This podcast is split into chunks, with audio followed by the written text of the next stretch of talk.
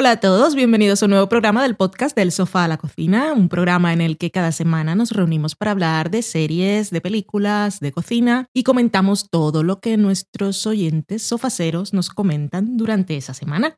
Yo soy Valen, estoy aquí con Dani. Hola Dani. Hola, ¿qué tal? Muy bien, gracias. ¿Qué- ¿De qué vamos a hablar en el programa de hoy, Dani? Pues no, lo voy a decir yo que para eso presento.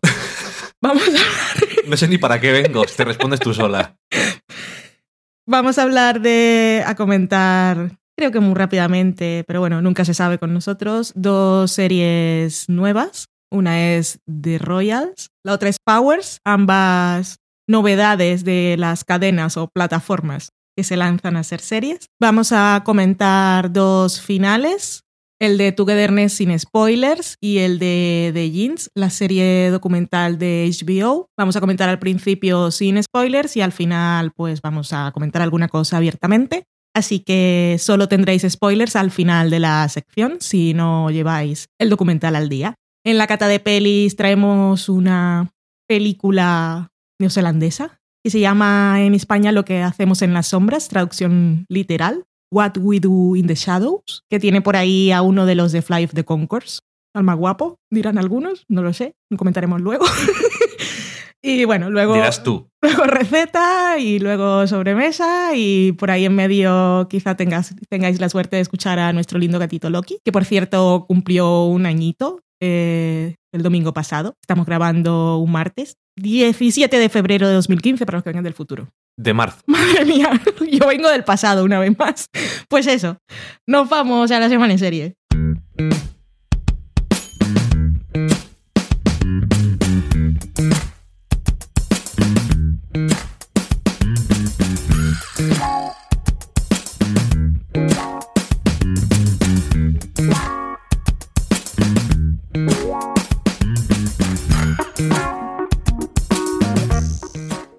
Empezamos la semana en serie comentando un piloto, o más bien los primeros 15 minutos de una nueva serie que se ha estrenado en el canal I, canal I de Entertainment, y es una cosa así como muy no, light. Pero, pero gritando. ¡Y! Sí, con admiración. Y esta serie es de Royals que literalmente se refiere a, a los reales de la realeza. Y está protagonizada por un montón de gente, por lo que pudimos ver en los 15 minutos que vimos. Pero la cara conocida es Elizabeth Harley, que ahora no me acuerdo de ninguna de las películas. Hay una película, algo de, de un demonio. Dios Sí. mío, qué horror. Mi vida. Con Brendan Fraser. Por razón he olvidado. Es de esas caras que dices, ah, sí, ha salido en muchas películas, pero nunca te acuerdas de ninguna. Pobre mujer. que es muy guapa, guapísima, y aquí está siendo de Zorra Implacable, reina de Inglaterra. Es un, es un universo paralelo. Ajá. Y ella es la reina y es la matriarca. Para evitar, me imagino, para evitar eh, denuncias de la Casa Real Británica. Y tiene sus hijos y marido. Era su marido el que está por ahí Sí, escondido. es el- será- no sé si es el rey. No parece, no, no tiene pinta ni actitud. No, Y bueno, muchos hijos y mucha gente viviendo ahí en palacio y aventuras. Y sus hijos son así muy normales. Y es como, oh, familia real británica. Y oh, también soy una familia normal. Y, oh, madre mía, qué despropósito, más maravilloso. O sea, la gente que está buscando series trash, esta es la suya. Porque es que impresionante. El- Cómo saltan de una escena a otra, todo sin sentido, es muy buena, siendo mala. en los primeros cinco iba a decir, en el primer minuto dije, hostia, ¿para qué le hemos puesto esto? Y además dura 50 y algo. Es larga, además. El primer episodio, que por cierto, antes de emitirla, ya ha sido renovada para una segunda temporada, así que los que la vean y les guste, pues... es- Enhorabuena a los estar de- premiados. de enhorabuena, porque espero a quien le guste que le guste en plan de eso que dicen de placeres culpables y cosas de esas. Que no tenéis que estar, no tenéis que sentiros culpables. Si os gusta y seguro que os vais Cuando a. te gusta una cosa mala, no hay que sentir culpa, Es lo hay que, que estar orgulloso. Es lo que llaman así. Pero es- yo estoy de acuerdo contigo. Si te gusta, te gusta. Esto además, si os gusta, yo creo que os puede gustar por lo menos porque os vais a reír de lo malo que es. Más no engorda y las cosas esas que son así supuestamente placer culpable además te hacen reír, con lo cual te da años de vida, si son todo ventajas. Sí, pero es demasiado malo para verlo. Yo esto no. Es que digo, voy a, vamos a verlo entero, luego vi cuánto duraba. Es que es, es es bastante malo. Es lo que sería una serie de la CW ahora que no, no gana Globos de Oro y no tiene series que son así como muy curiosas de ciencia ficción, que no hemos visto aún de Hundred. Ujú, O no tiene la maravillosa Rain. ujú. O bueno, ahí tenéis de Royals. Bueno, que eh, está creada por Ah, sí. eh, Mark eh, Chuan, Chuan. no sé cómo es. No es chino, aunque parezca. Svan, no sé cómo se dice, el creador de One Tree Hill. Entre otras cosas, le he visto que aparte de eso tenía dos pilotos que han sido fallidos para CW, otro piloto que sí que han aprobado, pero no ha hecho así nada más. O sea, a quien le gustará One Tree Hill igual le interesa esto. No lo sé, No, por, pensar en un tipo de persona. O sea, es bastante infecto, quiero decir, así como por calidad. Muy bien. Déjalo ya. Lo dejaré cuando quiera. Don't tell me what to do. a ver, básicamente. Vamos a la otra que supongo que te ha gustado mucho porque es de eso de superhéroes. Cosas de esas. De free. Powers.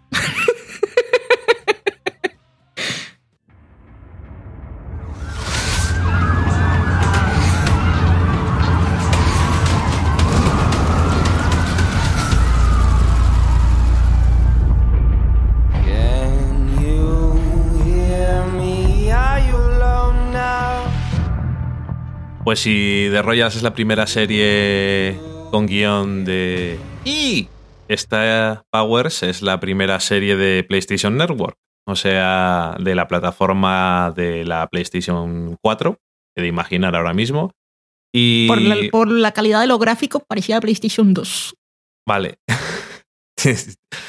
o de sci-fi con poco esfuerzo. Te sorprenderá, creo, saber que el- los dos primeros episodios, el piloto que hemos visto nosotros, están dirigidos por David Slade, que es un Vi su que- nombre y que no me lo creo. mucho. Es que es imposible que lo haya hecho él.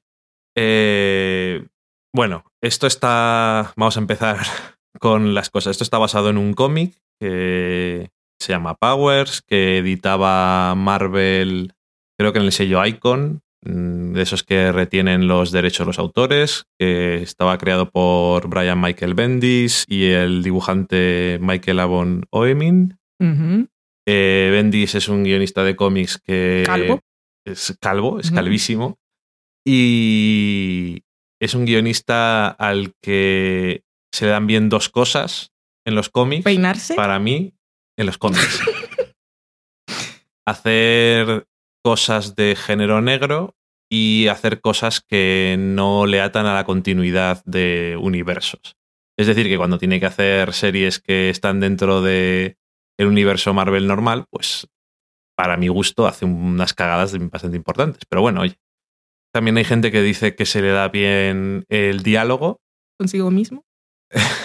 en los cómics. Y aunque igual estuve de acuerdo en algún momento, ya llega.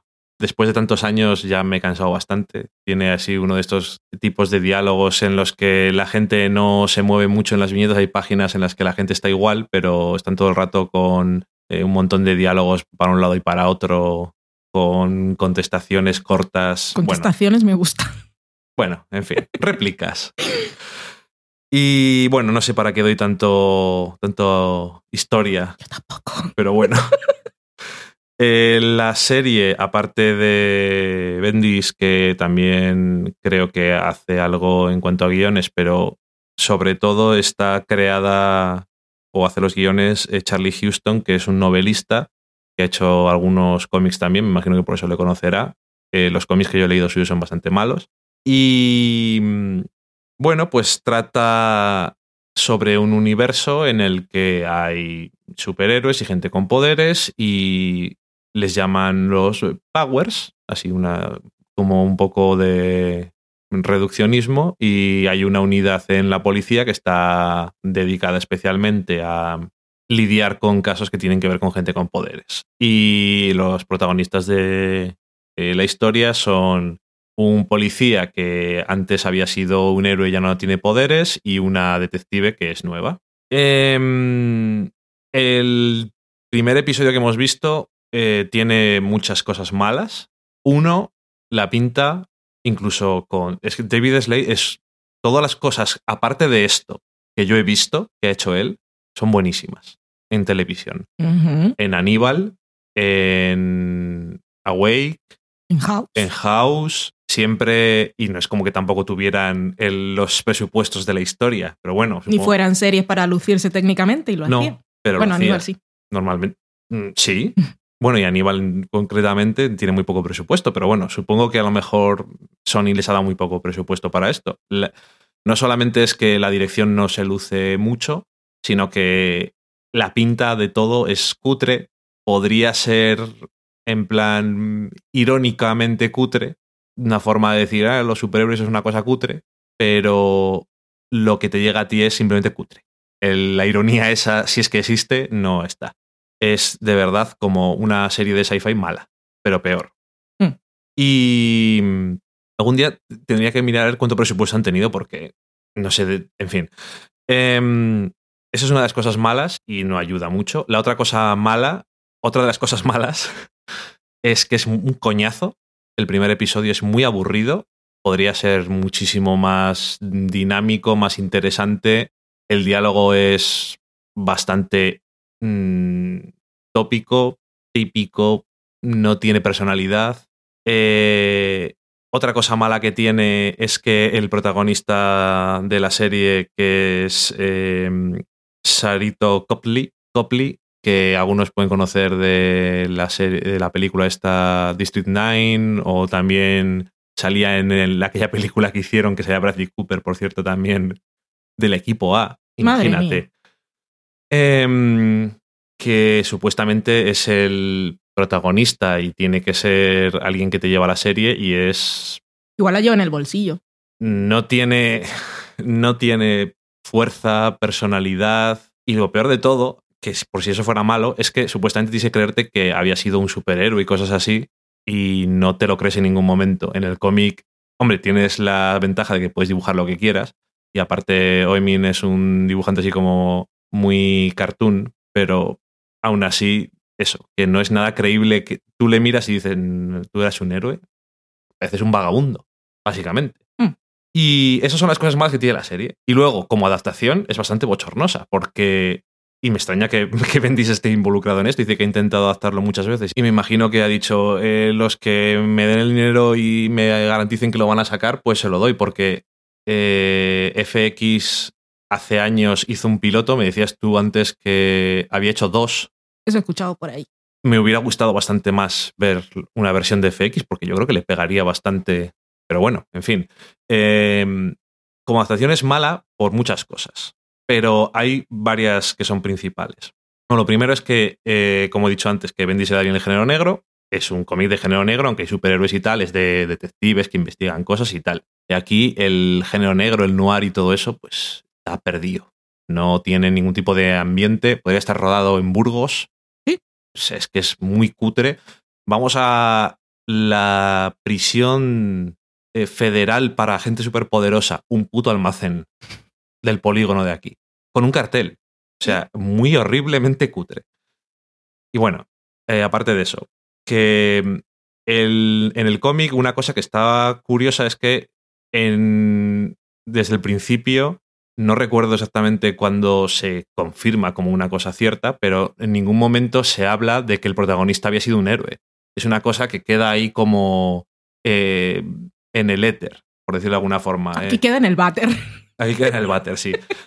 Eh, no se confirma. eh, la gente que lo sabe a lo mejor lo sabe, pero no dice nada. O la gente que lo sabe, pues queda como ya está dicho. Es una cosa que eh, afecta cómo se tratan los personajes entre sí, pero ya está. No es como en el piloto que, que hemos visto, que todo el mundo lo sabe y hay unas redes sociales y todas esas cosas, que dices, no, es que es una adaptación moderna pero se pierde toda la gracia, francamente, porque lo que hacen con esto es darle mucho más protagonismo a este personaje, al personaje de Christian Walker, un protagonismo que realmente no tiene tanto en los cómics. El protagonismo yo creo que tiene más Dina, que es la chica nueva, y que obviamente es de esos personajes de os introduzco en el mundo, como los hay en todos los sitios, pero está mucho más el centro puesto en ella y aquí, aparte de que no tiene prácticamente mucha importancia, podría ser cualquier personaje, le han quitado bastante de la gracia que tiene en los cómics. Es mucho, tiene mucho más eso, gracia. Es que no sé cómo explicarlo mejor, pero tiene más gracia, tiene más personalidad. Y eso, el personaje protagonista, el personaje de Walker es más, es más misterioso, su historia pasada eh, se va revelando con el paso del tiempo, eh, queda todo dicho sin decir, ¿sabes? Eh, en, es- en este piloto es como todo el mundo sabe todo, todo, todo, y ya está. En el primer tomo, que está por ahí si le queréis ver, aunque tiene un título, si queréis ver la serie, que no os lo aconsejo un poco así spoiler, pero está incluso muy bien. Después eh, yo me he leído cuatro, tres o cuatro tomos o cinco más y algunos no están tan bien como otros, pero creo que mantiene muy bien el asunto y el cómic es que no tiene nada que ver con la serie. Es que me vea yo aquí defendiendo un trabajo de Bendy es la cosa más rara del mundo, pero la serie es mala y tú dinos a ver qué opinas, que tú no has leído el cómic ni nada, pero seguro que te has echado unas cabezadas de vez en cuando porque era bastante soporífero. Sí, me despertaste dos veces. Me parece fatal. Es porque cuando yo sufro quiero que tú sufras conmigo. Esas cosas no hay que compartirlas. Sobre todo con una serie como esta. Esta serie es una muermez. No sé si existe esa palabra, pero se le parece bastante. No les inventamos siempre alguna. Es horrible, es aburridísima. Y el protagonista es la cosa con menos carisma, presencia y todo en la vida. Me recuerda, me recordó mucho, por eso precisamente a Flash Forward, con el estreñido aquel de Ralph Fiennes. Pues lo mismo, este señor, que yo quería que se muriera en el primer episodio de los Sean Bean o algo. No me habría interesado la serie, pero me habría dejado contenta para ir a trabajar, al menos. Eh, la, los señores estos de la PlayStation pusieron los tres primeros episodios y después van a ir sacando uno semana a semana. Como que yo voy a ver dos más después de haber, ver- de haber visto esto. Madre mía, de mi corazón hermoso. Visualmente es el horror, que no tiene, no tiene estilo ni atmósfera, no tiene atmósfera, la gente lo puede respirar y se ahoga y se muere. Esto es el horror. El señor David Slade, no sé cómo ha podido firmar para esto. Incluso es que parece tan del pasado, tan de PlayStation 2 y tan de hace tantos. Parece, si me hubiesen dicho, si hubiese estado en FX, me habría creído que es el piloto que rodaron hace, hace 10 años, porque lo parece totalmente. Y incluso tiene un, un momento, un gráfico ahí de esos que sacaban antes en CSI, en House, en los principios de los tiempos de las series. Es horrible, es horrible, es horrible. Los personajes son horribles y la chica esta que me dices que en los cómics tienes protagonismo aquí decía, por favor, pobrecita mía, porque la han traído aquí a sufrir y a ser el tonto y a hacer la tonta. No puedo con esta serie. De lo más, de lo más horrible que he visto. Antes, antes vería de Royals, porque al menos me río. Pero con The Powers sufro. Eh, desde luego, reírte te vas a reír con Powers. Porque es Mm, que ¿cuándo? ni siquiera. Además sale el señor Eddie Izzard ahí, que siempre hace sus papeles de Hola, soy Eddie Izzard. Bueno, sí, eh, caras conocidos están Eddie Izzard y Noah Taylor, que hemos hablado ¿Quién es de Noah Noah Taylor? Taylor? Cuando salía en Peaky Blinders o salía en la película esta de Ethan Hawke, que se me olvidado cómo se llama, Premonition. ¿Quién es Noah Taylor? El señor que desaparece y aparece en los sitios. Ah, otro feo. Que aparte todos son feos. Bueno, esos dos que hacen de malos, por lo menos, yo qué sé, eh, No, no. hacen así como yo hago cosas, pero da igual, que no. Es horrible. Y aparte, la cutrez más grande es cuando están los superhéroes mosquitos ahí al fondo, a lo lejos, disparando. Así, ¡piu, piu, piu, piu! Es un mundo de superhéroes que no te cree que haya superhéroes. Es que n- no lo sé. Ver, si no han CV conseguido crear un universo de nada. Gotham ya lo hacía mejor en su primer episodio, al menos conseguía crear esa cosa de ciudad gótica. Me gusta más la versión americana, bueno, latinoamericana. Pero tenía un estilo, pero es que esto es tan... bah, O sea, es de esas que dicen, esto está rodado en Toronto, por ejemplo, pero lo que he dicho antes de que está rodado en Burgos no es de coña, porque todos los rascacielos de fondo están hechos con ordenador y no se ven mal porque renders. están muy al fondo. Porque están muy al fondo, pero mm, no. O sea, en fin, eh, es, es eso, es que es cutre. Creo que una de las tramas que se ven la coge del segundo arco del De la cómic, basura. pero tampoco, tampoco la usa bien. Eh, Y el momento ese que está con la poli y van ahí donde los chicos guay que tienen poder, que son los jóvenes, que Oh se van ahí a la pared con grafitis. Y yo, "Oh, es que ahora los jóvenes de hoy, nosotros antes queríamos luchar por las cosas, estos aquí solo quieren poner sus vídeos virales en YouTube. Pero esto es un abuelo, ¿esto qué es? Devuélveme mi vida. Em, yo creo que para empezar, Charlie Houston y Bendy se habrían hecho muy bien en copiar mucho más eh, lo que ya estaba hecho Y es que realmente, si es un mundo paralelo, el que tal, ¿qué necesidad hay de meter tanto las cosas de eh, eso de, hoy qué moderno es todo, tenemos móvil? ¿Cuántas veces sale alguien mirando al móvil y diciendo algo? No, y lo peor, toda la gente, solo hay un programa de tele y una aplicación en toda esa Sí, y, ciudad. y- y sale Mario López presentando. ah, socorro, quiero morir, que alguien me mate. Francamente, porque yo no puedo hacer otra cosa, pero me da la sensación de que he explicado demasiadas cosas de la serie.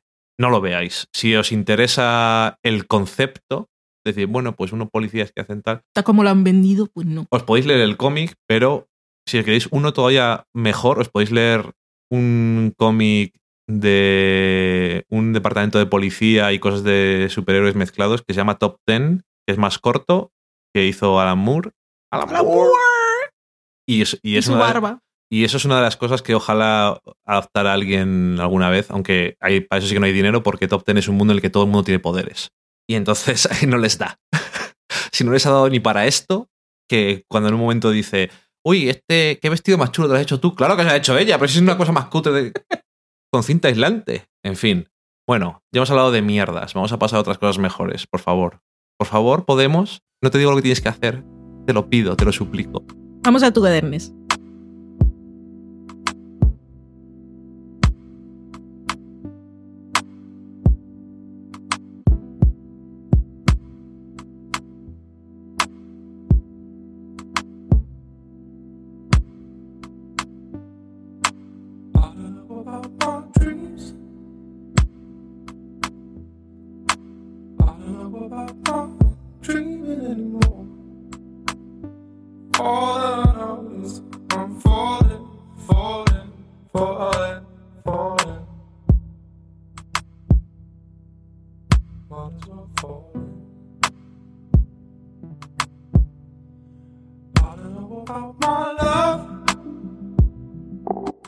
acabado ya la primera temporada. eh, tendrá segunda temporada. La serie de Togetherness de la HBO. La serie esa de los hermanos Dupla, que sigo sin saber cuál es cuál, pero vosotros sí lo sabéis y con eso es suficiente. Tú también lo sabes. No, que no sé cuál es cuál. Está el de las gafas y. El de Transparent y el de las gafas. Ya, pero los nombres, eso ya, ya, ya sé que son dos diferentes. El, Pues que sale, Mark- el que sale en Togetherness y el que no. Mark Duplass es el que sale y Jay Duplass es el que sale en. en Házmelo, házmelo como Barrio Sésamo. Mark Duplass es el de las gafas. Este es Mark Duplass. Y el que tiene barbita es Jay. Jay, barbita. Mark, gafitas. Cerca y lejos. Exactamente. Muy bien. Y a mí me ha gustado mucho. Vamos a comentarla sin spoilers. El primer episodio, no sé si hemos vuelto a hablar de ella. Sí, cuando repasamos un poco Ah, cuando hicimos la, semana, en serie. sí. Pues eso, que me, me gustó mucho toda la temporada. El personaje que iba más perdido para mí era el de Brett. Tal como nos presentaron en el primer episodio, íbamos a seguir un poco un viaje, el de esta primera temporada de los cuatro personajes, que eran Michelle y Brett, que era la pareja casada, Tina, hermana de Michelle, y Alex, el amigo de Brett. El personaje con el, que quizá a mí por lo menos me interesó menos en cuanto a sus aventuras fue el de Brett, que es el que estaba más desubicado. Y así quedó, un poco sin saber un poco por dónde le daba el aire. Final de temporada, me gusta. Que le va dando, no es spoiler, pero todo el aire que no sabía por dónde le daba le va a dar todo de cara cuando empiece la segunda temporada y me gusta. Soy muy fan de Michelle, me gustó mucho su historia, me encantó ella en el quinto episodio ese de, del juego de patear la lata, Kid the Can. que luego leí muchas críticas por ahí, a la gente no le gustó en general, a mí me encantó, no por- lo sé. Ok. Eh, Tina también muy interesante y me gusta ver ese tipo de personaje y, y Alex pues muy bien también. Pero soy muy fan de la historia de Michelle, soy muy fan de sus diálogos finales y de una el final, el mensaje final que pone en una nota que pasa por debajo de la puerta, porque es verdad, lo que le faltaba en la vida y me gusta que lo haya dicho. Y eh, Brett es, en fin, da igual. Sí que es un personaje que está bastante perdido, pero también va de eso. Sí, sí, La sí. temporada suya, ¿no? Su arco es de un hombre que realmente igual que su mujer de alguna forma, no encuentran satisfacción en su matrimonio, pero no saben qué es lo que es y ella lo tiene más claro. Y él realmente no es tanto su matrimonio como la vida en general, no sabe, has dicho tú, por dónde del al aire. Y no sabe Parece que vive en Burgos, le da el aire por todos los lados. Sí, cuando doblas la esquina te sigue dando por la de, de cara y dices, ¿qué, qué está pasando? ¿Dónde estoy? Y, y también me parece, porque al principio sí, a, a mí tampoco me interesaba demasiado porque parecía que era como lo que llaman en inglés el the straight man, como el hombre normal, entre comillas, que las cosas van a pasar a su alrededor y tal, pero no ha sido eso, ni de lejos. Y, Mi ah, momento preferido de Brett es cuando sale y está tomando fotos que se ve desde su punto de vista que todo es mágico y bonito y luego hacen un plano que se ve a lo lejos un pobre pringao que está haciendo fotos. No, Lo define también. Está cogiendo Eso, el sonido de un sonido, sí. pájaro. Cierto que él se dedica a eso. No se puede imaginar bien tomando fotos. Pero bueno, eso. Que es muy mágico y luego lo ves ahí y sí, eso eres tú, Brett. Vete a tu casa. Eso está. Ese, momento está muy bien. Porque además lo que dices tú, es que te define muy bien las cosas. Y también me gusta mucho el momento de gritar cosas ahí en el monte. Y mm, la verdad es que ha estado muy bien porque. Bueno, ha sido una temporada muy centrada en las relaciones entre ciertos personajes. Otros personajes no han desarrollado tanto la relación. Porque quizás está mucho más clara para ellos y es una cosa como tan segura que no es necesario. Quiero decir, eh, Michelle y su hermana es lo que son hermanas y da igual muchas cosas porque es que es lo que hay. Y Beret y Alex son amigos y son los mejores amigos desde siempre y ya está. No han tenido tampoco ningún tipo de desarrollo en ese sentido porque son relaciones establecidas que no tienen conflicto, pero eran necesarias porque las otras que tenían sí. Y han estado bien usado y bueno, como dijimos el otro día, o como dije el otro día cuando hablamos así un poco de ella, no sé cuánto nos queda, nos quedaba uno solamente. No me acuerdo. Creo que hablamos cuando estábamos en el séptimo episodio y el primer episodio me gustó, pero me ha gustado bastante más de lo que me parecía que me iba a gustar en el primer episodio y es de lejos lo que más me ha gustado de lo que he visto de estos dos hermanos pareja creativa porque las películas no me han terminado de gustar. Te decía yo a ti que me da la sensación, creo que te lo dije cuando se te acabó el último episodio de Togetherness, que las películas y esta serie demuestran que ellos en las películas no tienen espacio, no saben cómo desarrollar a los personajes ni darles complejidad, y sin embargo en ocho episodios, que son cuatro horas al final, tienen mucho más espacio y lo hacen mucho mejor. Y me extraña porque, eso te digo, en las películas no realmente no, no llegan a hacerlo del todo bien y aquí ha quedado, a mí me ha gustado, a mí me ha gustado mucho y me ha gustado mucho más de lo que esperaba. Me ha dado pena que hayan sido ocho episodios, pero el arco estaba pensado para ocho y bien ha quedado. Sí. Así que no me había enterado de que la hayan renovado, pero me imaginaba. Y me alegro, me apetece volver a verla. No sé si harán como otras series de HBO que empiezan con una temporada de 8 y luego dicen, pues ahora hazte una de 12. Puede ser. El caso es que si siguen por este camino y con el tono y con estas historias que son a veces surrealistas y eso y cosas muy graciosas y tal, pero todo como muy mm, grounded, todo muy real, pues mm, me interesará mucho. Es una serie con perrete, que eso siempre está bien. Y con este comentario persona intelectual, nos vamos ahora a comentar el final de The Jeans, al principio sin spoilers y después ponéis la pausa y os pasáis, miráis el tiempo y os pasáis a la cata de pelis. Que como siempre es sin spoilers. The Jeans.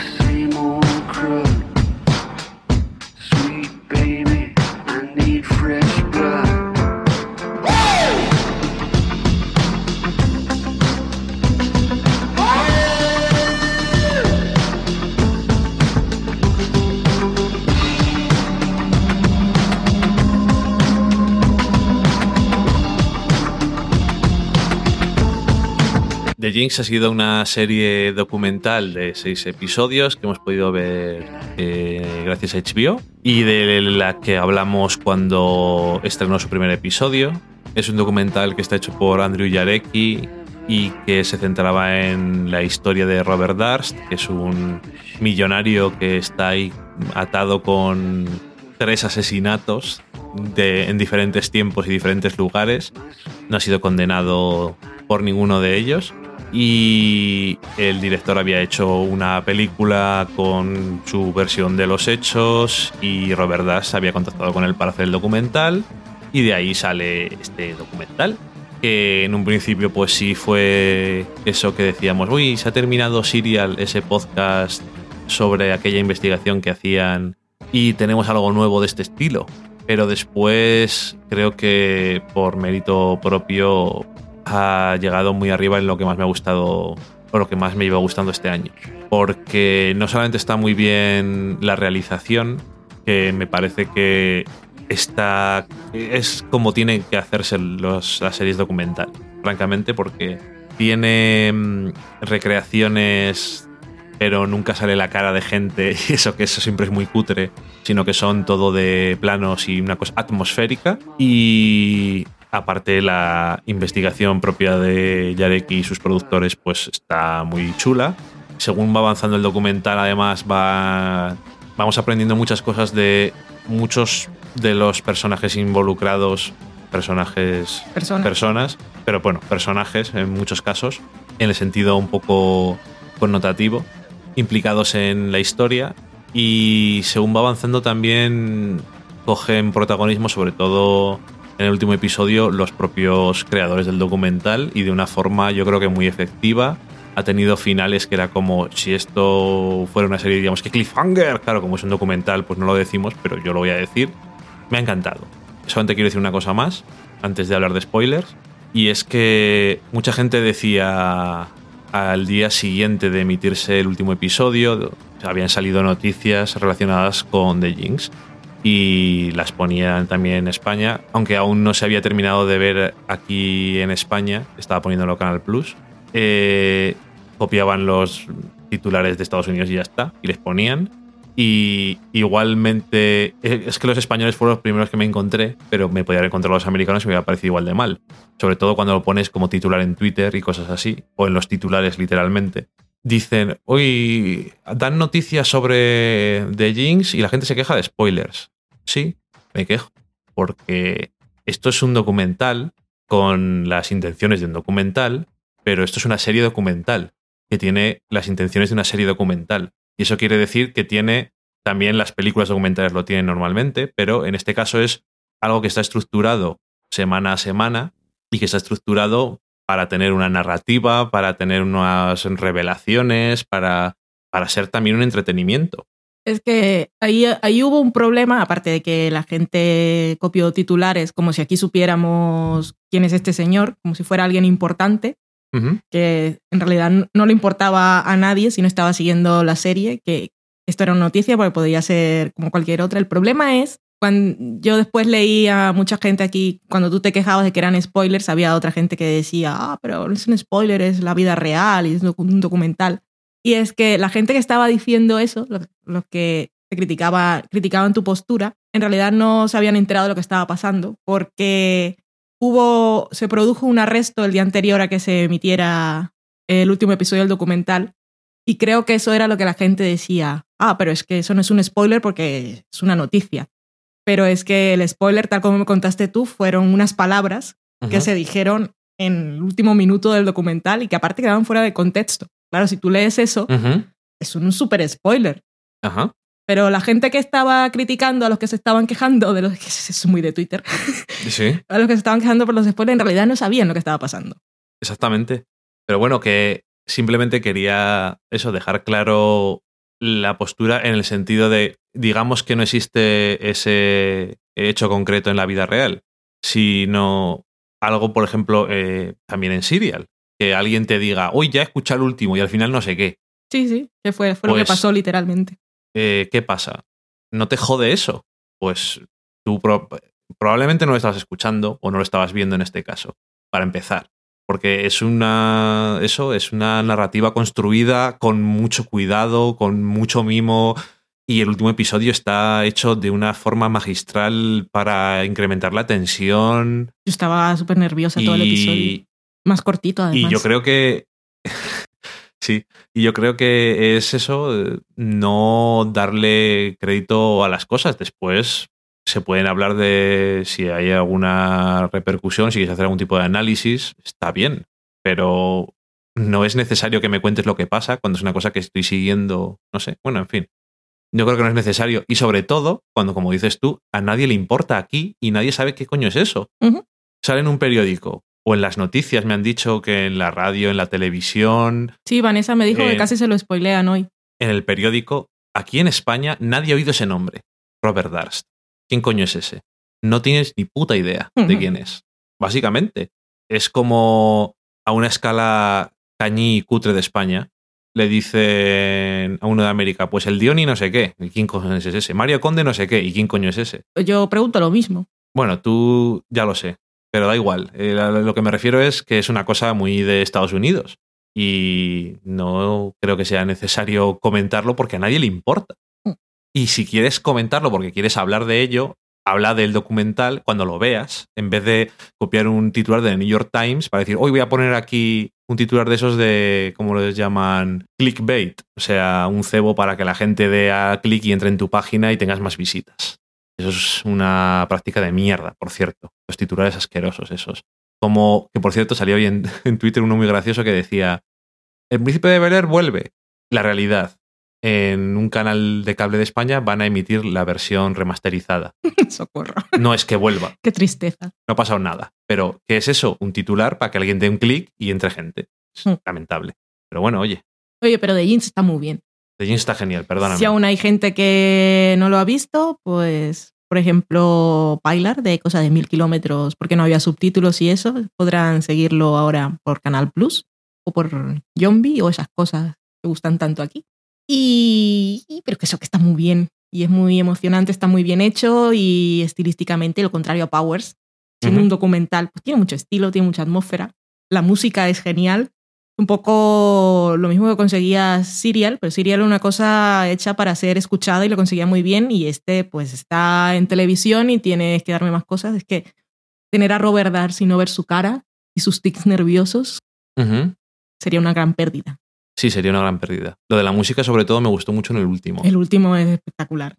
Además estaba bailando todo el tiempo, pero creo que era que estaba con un ataque nervioso. Lo pasé fatal en ese último episodio. Y eso, que está muy bien, que me gustó mucho y que lo veáis los que no. Y ahora vamos a los spoilers. Venga, cuéntame. Socorro el señor Robert Dars, que es el puto Gollum, hablando solo consigo mismo, con su tesoro. El tesoro le habla. Ese momento final en el baño, es que me dio un miedo. En fin.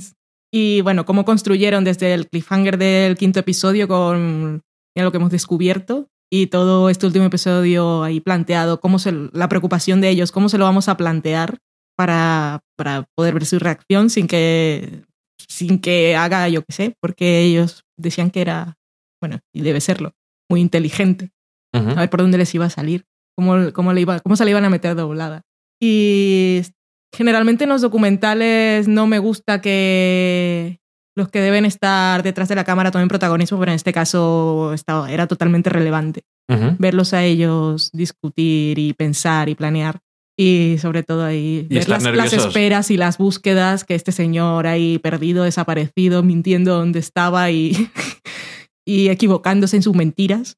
Que es relevante porque no sabías si iban a volver a poder entrevistarle. Sí, Y es que es genial cómo la vida te hace cosas que ya te gustaría que se tuvieran para una serie. Primero, una excusa para tener que volver a hablar con ellos, que te la da la propia vida. Y el propio Robert Dash, que está como una chota. Y lo del final del todo, cuando se queda hablando solo, ya estaba plantada la semilla al final del cuarto episodio, cuando se queda hablando solo, con el micrófono abierto y se lo dice su abogado. Mm. Es que eso son cosas que no puedes hacer a no ser que ocurran en la realidad. Y es una cosa, en fin, Y la locura de los eructos en la última entrevista. sí, porque se, pues porque se pone nervioso y Y además luego se habla a sí mismo, y ahí con los eructos, que se te va la olla. Y es muy... Yo estaba equivocado, él tenía razón. Arréstenlo. Arréstenlo. Maté a todos, por supuesto. Fui yo. Que... Claro. Bueno, primero... Que eso, por cierto, fue lo que pusieron en los titulares aquí. Ajá. Robert Dart dijo que los había matado a todos. Eso, por supuesto, es un spoiler No, no. del documental. Porque Es que- eso no fue la noticia. La noticia que había salido antes era que lo habían arrestado ahora en Nueva Orleans. Y, Y eso no sale en el y otras documental. noticias americanas ponía multimillonario puede ser asesino. Y aquí, titular de 20 minutos. Multimillonario americano, los maté a todos. Eso te pasa por leer 20 minutos. Es que estaba suscrito de aquellas veces cuando, cuando hace siete años o así, o más, o, o 10 años, mandaba a mi blog a los premios 20 minutos. Y ahí se ha quedado. Yo es que el 20 minutos lo leía cuando me lo daban en el metro. y, y sobraba. 20 minutos, te odio. Pero bueno, da igual. Yo sabía cómo iba a acabar y aún así me, me encantó. No sabía cuándo iban a decirlo. Ni tampoco. cómo. Ni cómo, ni por qué, ni a quién. Ahora, la otra parte, leí el artículo del New York Times y este, hay muchas movidas. Porque, eh, bueno, y Andrew Yarecki canceló todas sus futuras apariciones en medios públicos que tenía. Creo que iba a salir en Jimmy Fallon y en algún otro más.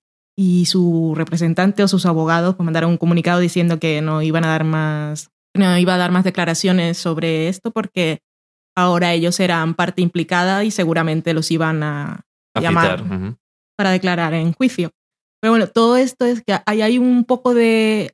Hay una cosa así, un poco de ética confusa de cuánto tiempo mantuvieron ellos esos descubrimientos que hicieron en secreto para su propio uso personal y en pos del documental y de obtener esas declaraciones de Robert Dars y no se lo pasaron a la policía. policía. Y la cosa está ahí en, en los tiempos. Esto, la, la, si visteis el, bueno, si visteis el documental, que por eso estáis aquí. Las primeras entrevistas son todas en el mismo sitio Ujú, y cuando vemos en este último episodio es la segunda entrevista. ujú. Y las prim- esa primera entrevista o esas primeras sesiones se acabaron en 2012. Y ellos descubrieron cosas y tal. Y la segunda se supone que la hicieron en 2013 o en 2014, ellos no lo han dicho. Cuando el New York Times preguntó, Andrew Yarecki dijo, pues no sé, tendría que mirar el timeline. También había una confusión de si cuando a él lo arrestaron por estar ahí de acosador en casa de su hermano, si eso había sido antes o después de la entrevista. Como que ellos lo... No queda claro cómo está montado el documental, los tiempos del, segundo, del último episodio. Sí, decían también que tenían que demostrar que esas declaraciones que hace no están Mm. editadas. Que por cierto, dijeron que eso, que ellos cuando estaban montando el documental, esa, esas últimas palabras que estaban en el baño, cuando él estaba en, bueno, lo último que vemos en el documental, ellos no lo escucharon en su momento. Sino que el año pasado contrataron a gente de producción para que se pusieran a ver todo el material que habían grabado para ver qué, qué más había. Y alguien encontró eso. Dijo, socorro.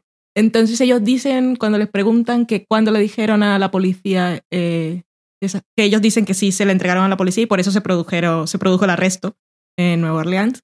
Ellos dicen hace unos meses. Hace seis, hace ocho, hace dos, hace mes y medio.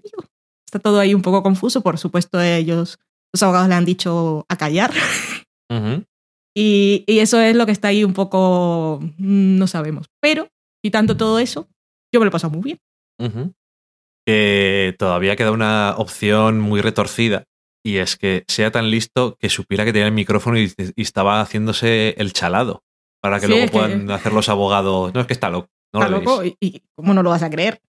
¿Cómo no te vas a creer que está loco? Pero bueno, también queda ahí que si realmente Andrew Yarek y todo, bueno, y su productor, no iba a decir todo su equipo, pero no tiene por qué, eh, tienen que pasar como parte implicada, hacer declaraciones y todo eso. También están las declaraciones de la primera entrevista en las que él obviamente dice que mintió Ujú. cuando dijo lo de las llamadas, de si había llevado a la mujer al tren, que se había llamado de un público. O sea, que era todo llamado no sé mentira y además lo dice más tran- falso. muy tranquilo. Sí. Entonces eso también no habrán pasado. Las declaraciones que sí me molaron fueron las de la fiscal o como se llame la mujer esta que siempre iba trajeada, Antes de los créditos. que decía que ya todo le daba igual, pero que estos dos señores, se refiere a André Yarecki y a su productor, habían conseguido investigar mucho más que todo lo que había hecho la policía en los años que llevaban. Que en el trabajando documental, antes de los créditos, le dan las dos cosas y antes de que empiece la música dice "S- Son of a bitch. Qué grande. Eh, me ha gustado mucho. Que obviamente lo que decíamos cuando empezó, sí ha salido después de Serial y ahora está de moda, pero eso es suerte que ha tenido HBO, porque esto, como dices tú, llevan haciéndolo Llevan haciéndolo desde hace tres años. años. Y Andrew Yareki también estaba Bueno, investigando eso de cuando hizo la película. Desde 2008, probablemente 2009, que la película es de 2010, creo. Entonces, Mm. o 2011, bueno, No lo sé, pero haber, haber estado en la sala de montaje de este documental de que ha sido la gloria. Es que yo, cuando lo estaba viendo, me debatía entre mi papel de espectador y disfrutar y mi papel envidioso de poder haber formado parte de ello. De, oh, Dios mío, es que se me habría quitado el hambre y el sueño. Habría vivido en esa sala de montaje. la persona que lo escuchó se tuvo que quedar muy catacroker. Imagínate. y parar y decir, ya en vez de coger ya el teléfono, eh, eh, socorro, que alguien venga, por favor. Por favor. ¿Qué pasa? Estoy durmiendo. No, no quieres dormir. Ven. También decía que Andrew y Yareki había, tenían protección eh, en las últimas semanas. Porque, claro, eh, el señor Robert Dars no había visto cómo había quedado el documental. Y a él no, no dice de dónde, porque además él como periodista también, eres periodista, entonces también tiene esas cosas de protección de las fuentes y no sé qué. Pues le llegaron informaciones de que Robert Dars estaba enfadado. Porque... Y por las sospechas que hay, no le conviene. Y entonces estaba- estaban preocupados por sus vidas. Normal. Yo estuve preocupada por sus vidas durante todo el documental. El repeluco. En fin, que ha estado muy bien. Ojalá hagan más cosas de estas. Ojalá salgan más cosas de estas, porque. Pero que, que, no, que no hay asesinatos nuevos. Asesinatos del no, pasado. quiero decir que haya. Que haya que se estén haciendo documentales y que estén muy bien y que ahora se animen con esto. Hoy leí otra noticia de uno de los hermanos. Él tiene solo un hermano. Era Douglas. No sé si es el. Ese es el que era el jefe el- ahora y creo que tenía. No sé si tenía otro hermano más pequeño, pero no lo sé. Bueno, pero era este que decía que. Una cosa que sale en la película, para los que no lo han visto, es que también mata a un perro. Ajá. Y el señor André Eriki, pues se ve que sabía sus cosas porque el hermano ahora ha dicho que, bueno, él está súper tranquilo porque han arrestado al hermano, pero él también temía por su vida. No sé, esa familia es un poco así, pero el hermano también parece muy mafioso. Sí, y, Y, eso, y el los negocios del padre también eran de mafiosos, o sea que... Y no igual. quería hablar nadie, pero el sobrino le da ya la lengua como un vendido, Sí. por cierto. Pero bueno, lo que contaba el hermano es que en la época que estaba con Katy, cada seis meses tenía un perro nuevo, porque se moría y nadie sabía exactamente cómo. Y entonces el hermano dice que, que estaba practicando cómo matar y descuartizar gente. Pobres perretes, Dios mío de mi vida. Bueno, Robert que da mucho miedo. Da, da miedo, sí. Y no solamente da miedo como él, sino por el dinero. Sí, poder Ajá. a escaparse. Bueno, en fin, pero espero que se quede por ahí y que alguien descubra qué pasó con la pobre Katy para que le den tranquilidad a la familia, básicamente. Desde esas cosas de que no tienen cierre emocional. Ajá. Bueno, en fin, de Jeans, que es un poco así escabroso todo, pero es que está muy bien hecho. Así que, bueno, si estáis aquí ya lo habéis visto, así que espero que compartáis la opinión o que nos digáis que somos unos morbosos horribles, pero en lo que estaremos de acuerdo es que Robert Dars Es da miedo, monstruo. podría ser protagonista de muchas pesadillas. Y con eso dejamos la semana en serie y nos vamos a la cata de pelis.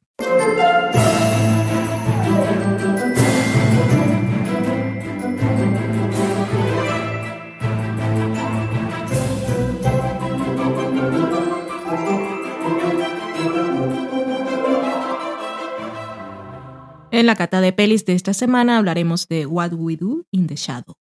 Mm.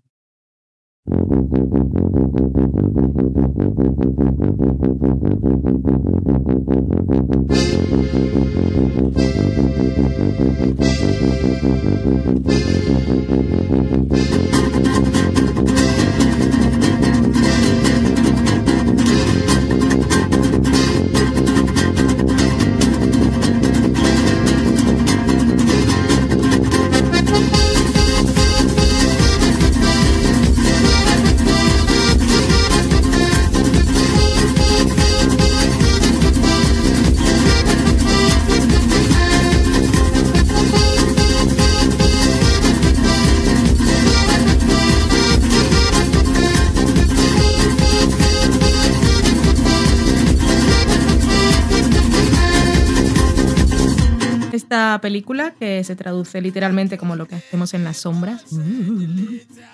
Es de 2014. En España la gente que vive en Madrid pudo verla hace unas semanas, así en el festival este que hace Sci-Fi. Ah, ujú. Y creo que también se proyectó en el Festival de Sitges de 2014. Le pega más a eso. Sí. Así que hay gente que ya ha podido verla en pantallas de cine. Y es una película que está escrita y dirigida por un señor que se llama Taika Waititi Y y Jemaine Clement, que era Jemaine en Fly of the Concord. Y ambos han trabajado conjuntamente en pareja en varios proyectos, incluido Fly of the Concord, una película que yo vi hace años que se llamaba Eagle vs. Eagle versus Shark, muy friki. tiene Muy pinta rara. muy rara, desde luego. El señor Taika Waititi también ha escrito algunos episodios de In-Betweeners y bueno, que son muy amiguitos. Y ambos salen también en esta película, que es una cosa así como un falso documental, Mockumentary. un documentary, que nos cuenta la vida de unos vampiros que comparten piso en la época, en la época actual en. Nueva Zelanda, con sus cosas de ser vampiros y de ser compañeros de piso, y de ser vampiros cada uno con diferentes edades. Ujú. Hay un vampiro rollo Nosferatu, Ujú. y de los pasados pasados, y hay unos más, más recientes, y cada uno tiene sus historias así muy particulares. La película es neozelandesa y están en una gran ciudad cosmopolita, Nueva Zelanda, y van Sí. a sus bares, Gran ciudad. sus bares de moda.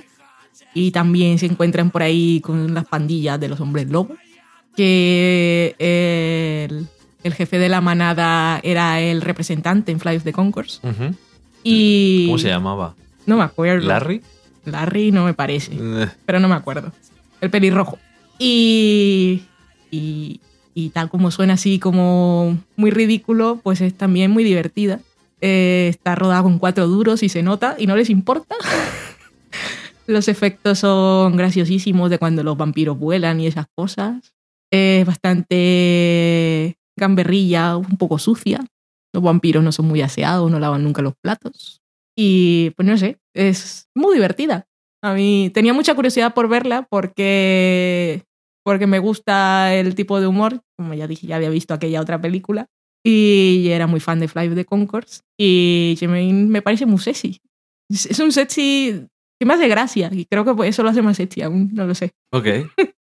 Que es verdad que está rodada con cuatro duros, pero hay que reconocer que, o por lo menos a mí me lo parece, que es muy efectivo en... Porque no lo esconde. muy y muy resultón. No queda, no queda nada mal. No. Lo- los efectos de volar, de transformaciones, de andar por las paredes y cosas de esas. Queda todo muy a la vieja escuela, pero queda bastante curioso. Y yo la quería ver porque tenía curiosidad, pero no sabía exactamente qué me iba a encontrar, si me iba a gustar o no. Ni siquiera sabía que era un, falso documental. Pero la verdad es que me pareció mucho más gracioso de lo que esperaba. Y, y no sé, cualquiera al que eh, le suenen esas cosas como Fly of the Concourse y demás, pues le puede llamar la atención. A quien le interese el género de terror y reírse un poco de las cosas de los vampiros en plan falso documental, yo creo que está bastante curioso. Y sobre todo que normalmente es muy gracioso. Ese, ese es humor patético, pero no del rollo The Office y Extra, que era también así incómodo, sino patético. No incómodo, de sino de tristes. Sí, me encantó el momento de, claro, son vampiros y no pueden entrar a sitios privados y con los vampiros ahí diciéndole al portero del bar, tienes Sí. que invitarnos a entrar, anda, vosotros con esas pintas, ¿sabes? Ahí también cuando, porque no tienen espejos, y entonces tienen que confiar en, en los grafiquitos, en los dibujos que les hacen los otros de cómo se ven con la ropa que se ven. Es que es, es que es muy ridícula, muy graciosa.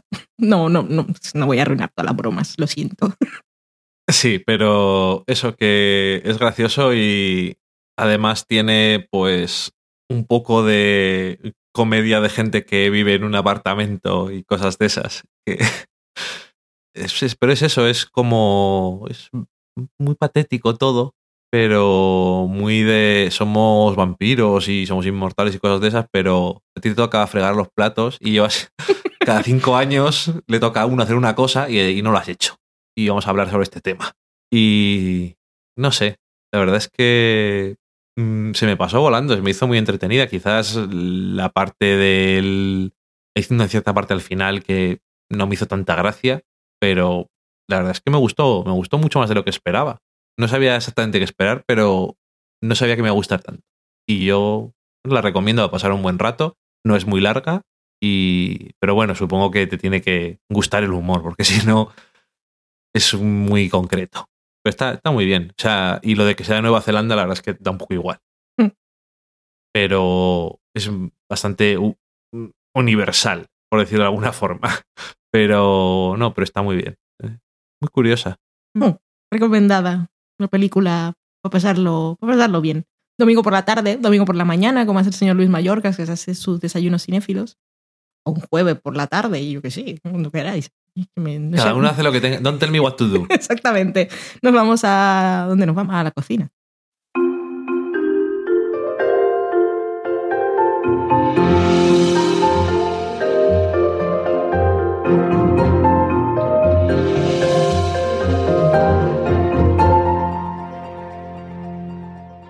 Esta semana en la cocina somos muy creativos y os traemos otra receta de tacos. Es una que probamos hace poco y está muy bien porque es mm, ligera, fresca y está muy rica. Es bastante diferente a la de la semana pasada, que tuvimos una persona muy interesada que además lo probó y le encantó tanto que no pudo mandarnos fotos. Ya lo comentaremos en la sobremesa.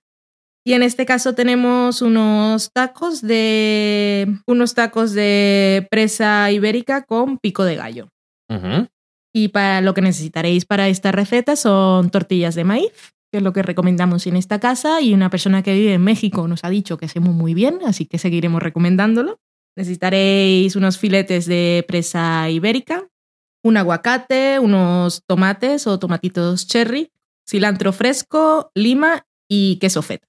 Pero esto, ¿cuántas cantidades y para cuántas personas es? Esto al gusto del consumidor. Ok. no se necesita mucha, mucha precisión. Eso, eso, según, según veáis la gente que hay, pues compráis los ingredientes. ¿Cuántos usaste tú para que comiéramos los dos? Pues ¿Cinco filetitos de presa? mm, seis filetes de presa, un aguacate, unos tomates cherry, una cebolla, es cierto, se me había olvidado, un poquito de cilantro fresco y una lima. Y lo que hacemos es, primero preparamos el pico de gallo para que ya esté listo. Y esto es tan fácil como cortar los tomates en trocitos lo más pequeños que podáis. Cortáis la cebolla también lo más fina que podáis. Cortáis unas hojas de cilantro y cortáis la lima por la mitad para poder sacar su zumo. Ujú. En un bol mezcláis todos estos ingredientes, le ponéis un poquito de sal y el zumo de la lima y mezcláis bien. Ah, en esta receta en particular que estoy leyendo en el blog Honest Cooking, dicen que también le puedes echar un poco de comino si quieres. Luego la presa, que es una cosa que es bastante de vuelta y vuelta porque no necesita más cocción. Yo los hice básicamente con, bueno, básicamente no. Los hice solamente con sal y pimienta, aceite de oliva y vuelta y vuelta y luego los corté en tiritas.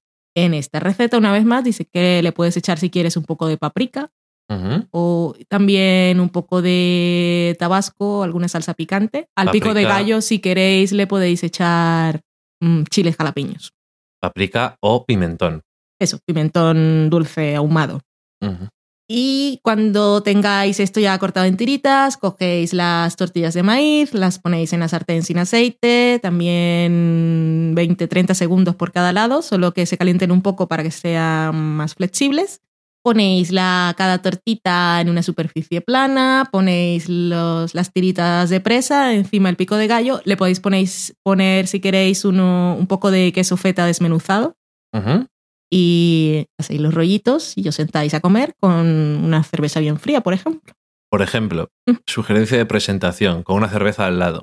Sí, para beber, mejor, porque decorativa, pues no sé. Mm, para beber. Vale.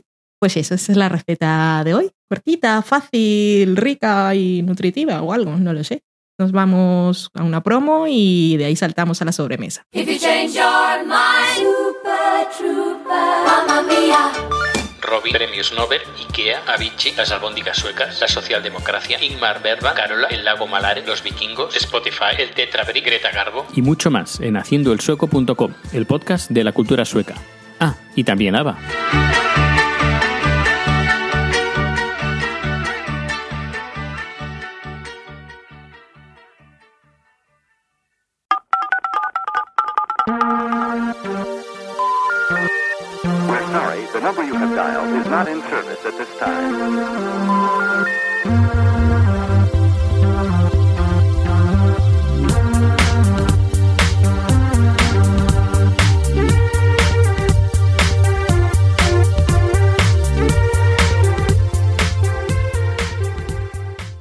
Después de esos tacos y la cerveza, nos ponemos ahora una, un chupito de hierbas, un café, un trifásico con Baileys y hielo, un coñac, una copa, nos vamos al vodka tonic, nos vamos al bourbon de Dani, nos sentamos aquí tranquilamente a cotillar un poco lo que nos han dicho los sofaceros. Empezamos por Twitter.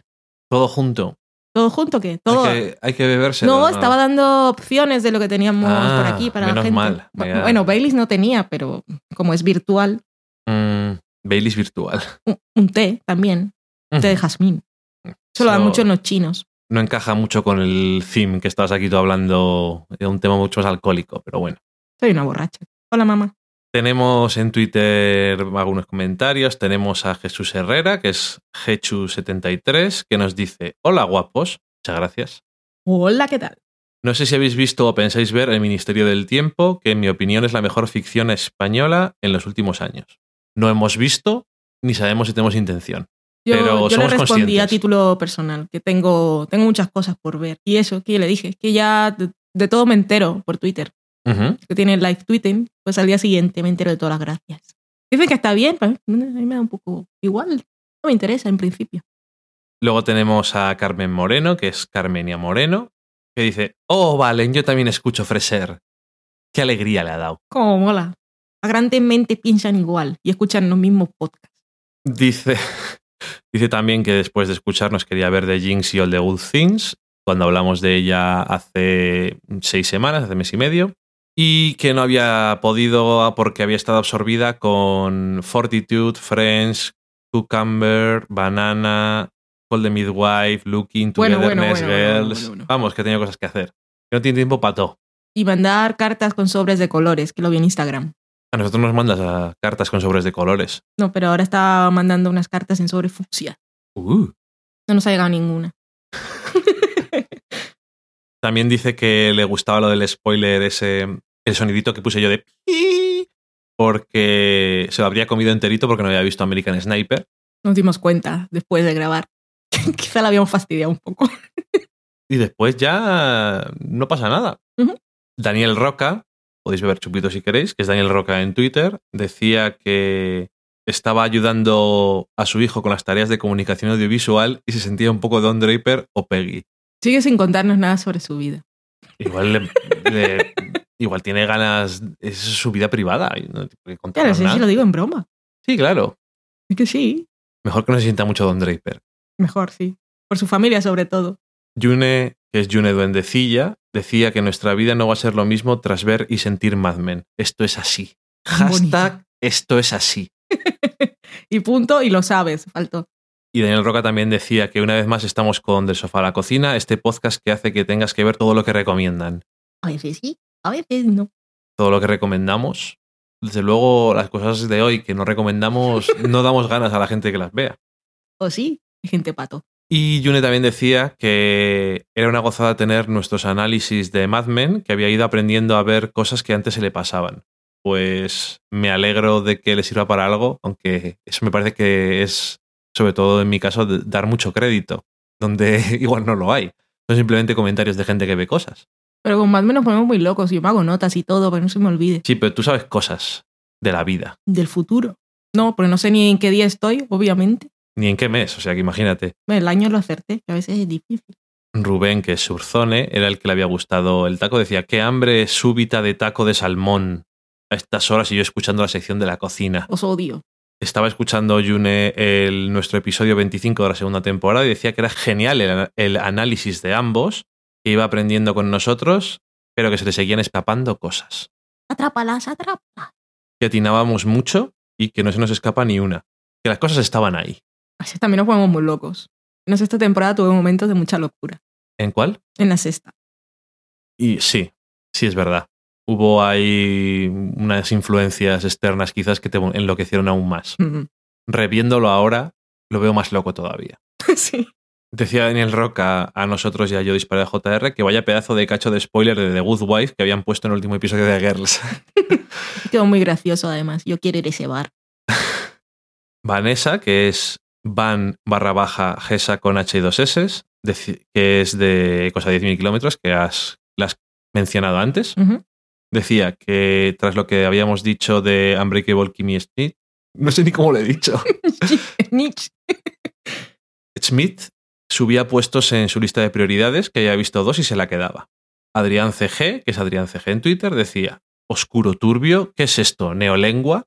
Ya lo creo, y mal dicho. Sería turbio oscuro en cualquier caso. Bueno, en fin. Porque si está oscuro, porque sea turbio, en fin. Eh, nosotros hablamos en neolengua. Nosotros nos inventamos para cada, cada programa nuestro, de los 130 y algo, hay una palabra que no existe. Casi garantizado. ¿Te acuerdas una vez que alguien nos dijo que estaba aprendiendo que español? Hoy sí, por favor, qué pena. Hola, ¿qué tal? Si aún estás por ahí, espero.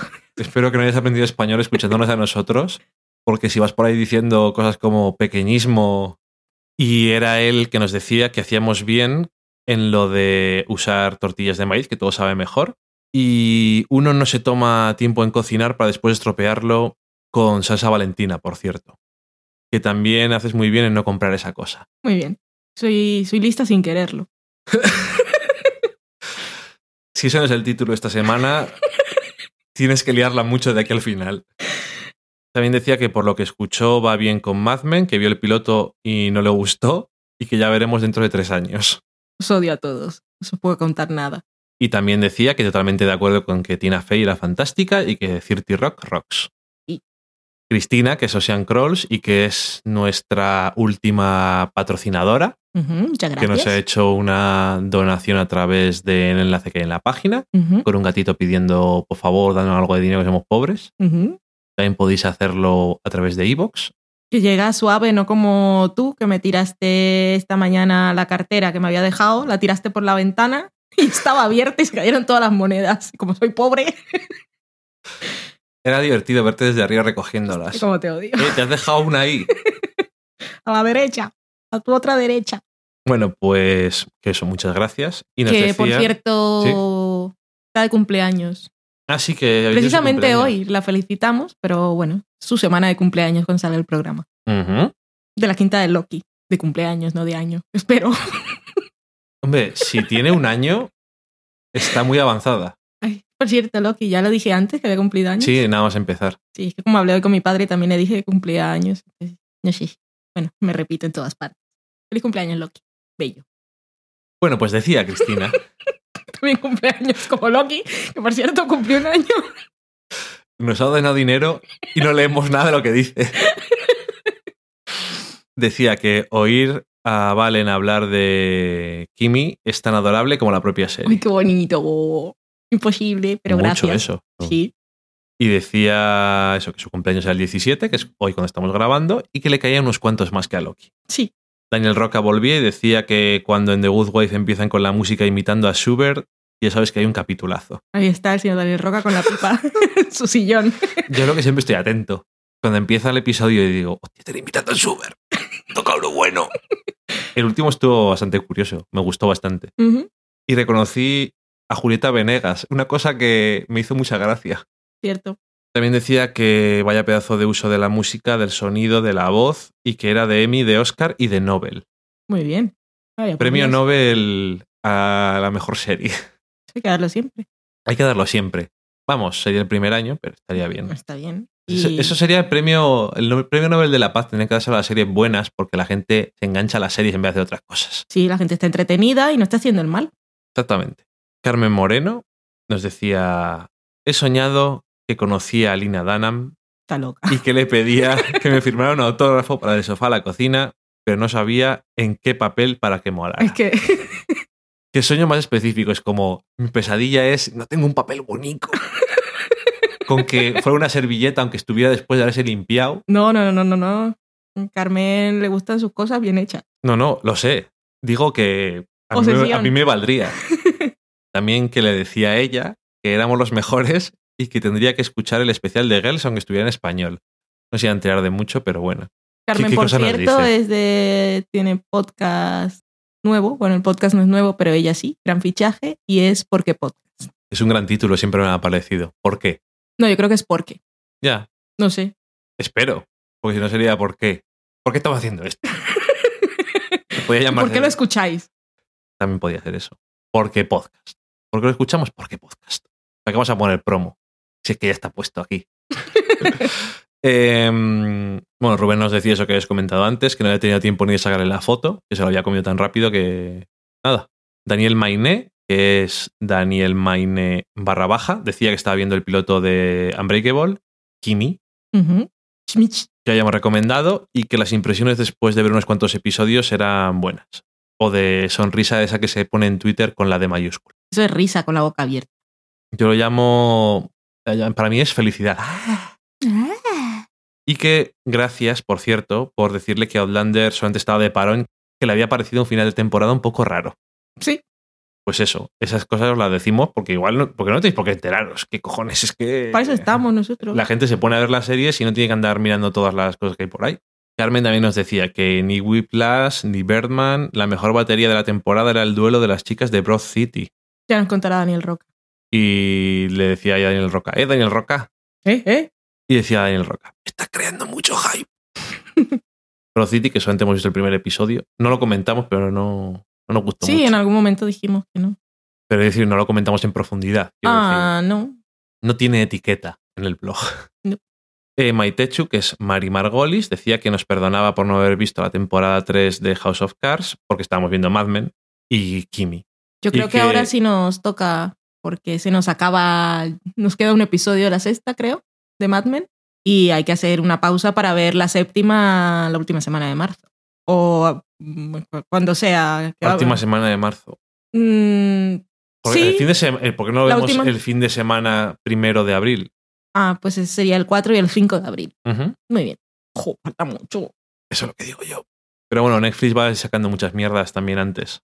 Así que alguna cosa podremos ver. Yo tengo que ver House of estrenan. Cards. Si no la quieres ver, dímelo. Yo la quiero ver. Entonces, que los que les gustaba Damagis, que va a estrenar ya, creo que este viernes, Netflix Bloodline, que es la nueva serie de los mismos creadores y que tiene un reparto bastante curioso. Hmm. Igual está bien, no lo sé, pero veremos el primero por lo menos, a ver qué tal es, en algún momento. ok. Y que de nada por el vídeo entrevista de Matthew Weiner, que se alegraba de que nos hubiera gustado, que era buenísima. Mucho. Y Julian decía, decía, ¿me podéis poner otra vez el enlace? Que yo no me he enterado de cuando habéis puesto. Quiero verlo.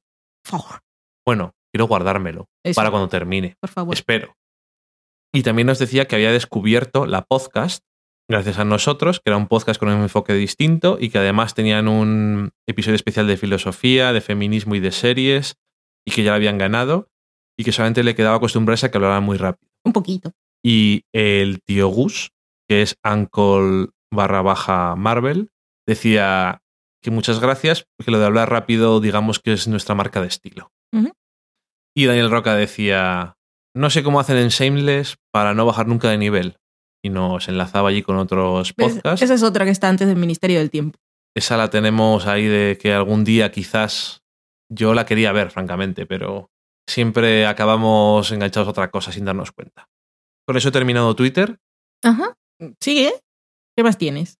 Tengo también un comentario en Evox que nos dejaban en el especial de Buffy. Nos lo dejaba Pascual Vidal que decía, hola, me ha resultado tan, pero tan insoportable ese constante martilleo que se escucha de fondo que tuve que dejar de escuchar el podcast a la mitad porque es realmente irritante. Es una pena porque me interesa el contenido. Si el audio fue editado, eliminad esos golpeteos, por Dios. Lo digo de forma constructiva. Un saludo.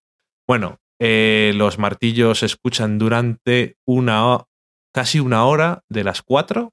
Por si alguien quiere escuchar el resto, entre. Está marcado los tiempos. Está marcado los tiempos. En el, en el guion pone aquí empiezan los martillos y aquí se acaban.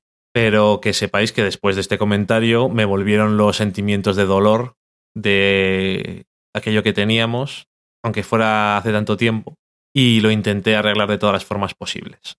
Y no hay Dios que lo arregle porque los martillazos eran tan fuertes que es que se mezclan demasiado con la voz. Intenté hasta un programa que separa las notas musicales, esto le encantaría a Daniel Roca, que se están escuchando y puedes ir borrando. Una cosa que hace un gráfico hay que no sé ni lo que significa, pero es demasiado complicado o imposible.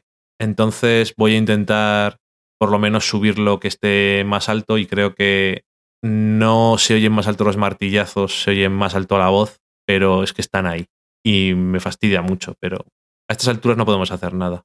No, es una de esas cosas que tengo ahí la espinita clavada y sí, grandes fracasos dolorosos. En fin. Bueno, ay, pues con eso hemos terminado.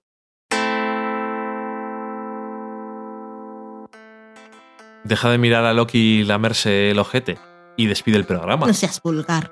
Se ha acabado el programa, sí, amigos. Tal como ha dicho Dani, el spoiler ha llegado al final.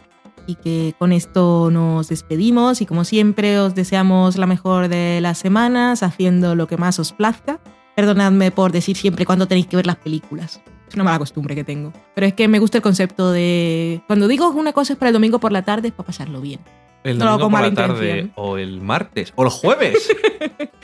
Claro que hay gente que luego el domingo igual trabaja y tiene libre el miércoles. Ya, ajá. Entonces, Sí, ya lo creo. lo que sea para vosotros la idea del domingo por la tarde, es- eso es lo que quiero decir. Y eso, que lo paséis muy El bien. domingo como concepto, no como realidad. Como concepto, exacto.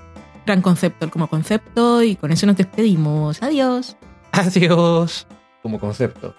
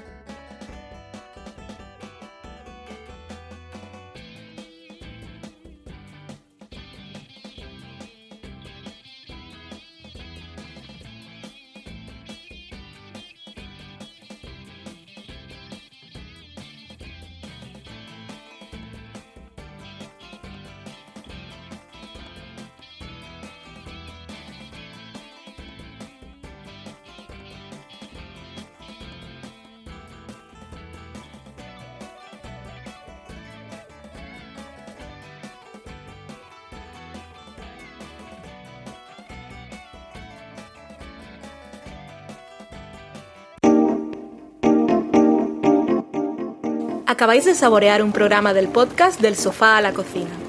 Para prepararlo hemos usado los siguientes ingredientes. Un Dani, una Valen y una licencia Creative Commons, reconocimiento no comercial compartir igual. Cuando tenemos los ingredientes, los picamos muy finos, los dejamos pochando en una sartén y cuando estén caramelizados, los mezclamos con la licencia Creative Commons, que, cuidado, no admite uso comercial de la obra original ni derivadas, que se tienen que distribuir con la misma licencia que la original, siempre citando a los creadores. Después de 10 minutos, condimentamos la mezcla con iTunes, iBooks, Twitter y un poco de Facebook. Si no encontráis las adecuadas en el mercado, buscad el nombre del blog. A continuación, introducimos en el horno y, después de 30 minutos, lo servimos aderezado con música distribuida con licencia Creative Commons a través de Jamendo. Al final del post correspondiente vienen especificadas concretamente. Si tenéis alguna duda con respecto a la receta o a cualquier otra cosa, podéis preguntarnos a través del correo electrónico del sofá a la cocina gmail.com. Buen apetito.